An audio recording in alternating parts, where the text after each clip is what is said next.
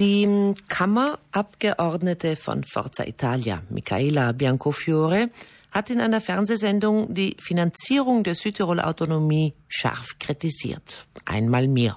Sie sei übersubventioniert, kostet dem italienischen Steuerzahler viel zu viel, ein ungerechtfertigtes Privileg. Die Tageszeitung Alto Adige hat nachgelegt und belegt, dass der Staat pro Südtiroler mehr als 8600 Euro ausgebe. Die italienische Tageszeitung verweist auf die Zahlen der Generalbuchhaltung der italienischen Regierung. Der Landeshauptmann kann sich darüber nur wundern. Wolfgang Mayer. Der Landeshauptmann wird nicht müde zu wiederholen. Südtirol finanziert sich selbst, und zwar über das Finanzabkommen mit den eigenen Steuern. Die Tageszeitung Alto Adige zitiert die Generalbuchhaltung des Staates. Laut dieser gibt der Staat pro Südtiroler 8.600 Euro aus. Südtirol einsamer Spitzenreiter. Dem widerspricht der Landeshauptmann energisch. Ein absurder Vergleich, sagt er. Ja, dieser Vergleich ist jetzt wirklich ein Vergleich zwischen Äpfel und Birnen. Hier werden die Ausgaben der Regionen und der autonomen Provinzen verglichen.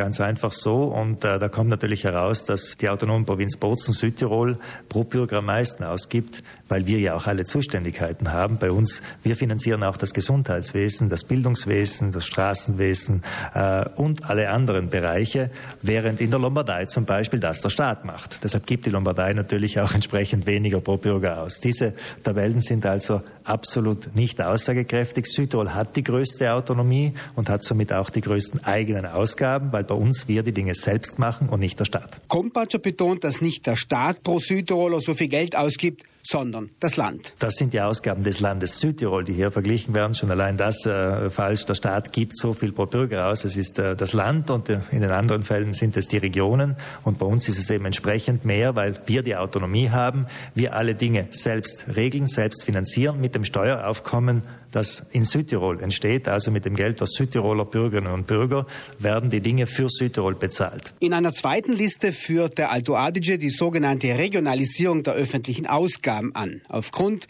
der unterschiedlichen Rechtslage, Region mit oder ohne Autonomie, fallen die regionalisierten Ausgaben anders aus, sind also nicht vergleichbar, wirft der Landeshauptmann den Tabellenmachern Unkenntnis vor.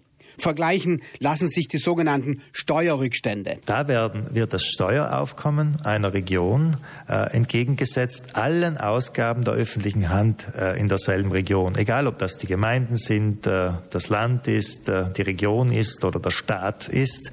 Und da ergibt sich dann, wie viel äh, wird an Steuergeldern weniger oder mehr ausgegeben, als die Bürger dieser betreffenden Region selbst finanzieren.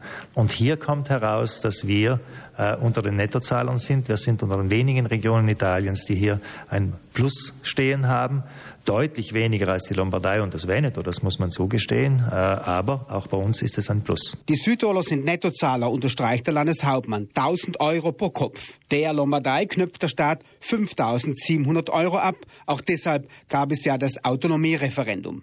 Südtirol ist also Nettozahler, trägt zum Schuldenabbau des Staates bei, kostet dem Staat aber nichts. Inzwischen können wir mit Fug und Recht behaupten, die Autonomie Südtirols kostet den italienischen Staat gar nichts.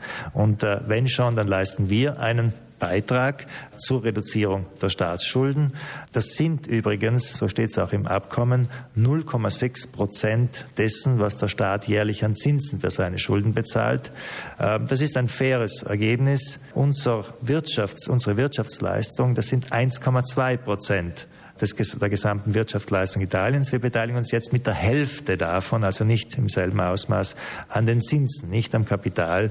Und äh, das ist das Ergebnis, das jetzt mit Österreich abgesichert ist. Es wird auch nicht mehr werden. Für den Landeshauptmann ist klar, die Rechnung mit dem Finanzabkommen ist aufgegangen. Finanziell, aber auch rechtlich ist dieses Abkommen doch von der italienischen und österreichischen Regierung als Teil der Autonomie anerkannt worden. Das hält. Es gibt auch ein äh, Urteil des Verfassungsgerichtshofes jetzt aus diesem Jahr äh, in Bezug auf äh, die Region Friaul-Julisch-Venetien, die sich bei, äh, beim Staat wieder mal beklagt hat, dass dieser einseitig in seine Kassen greift.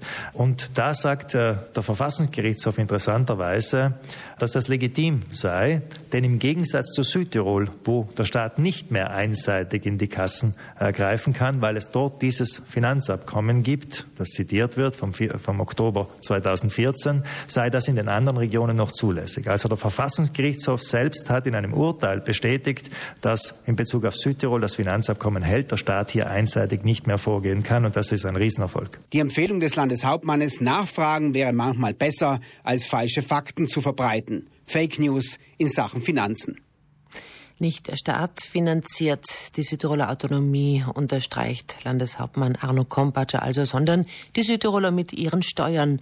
Das garantiere das Finanzabkommen.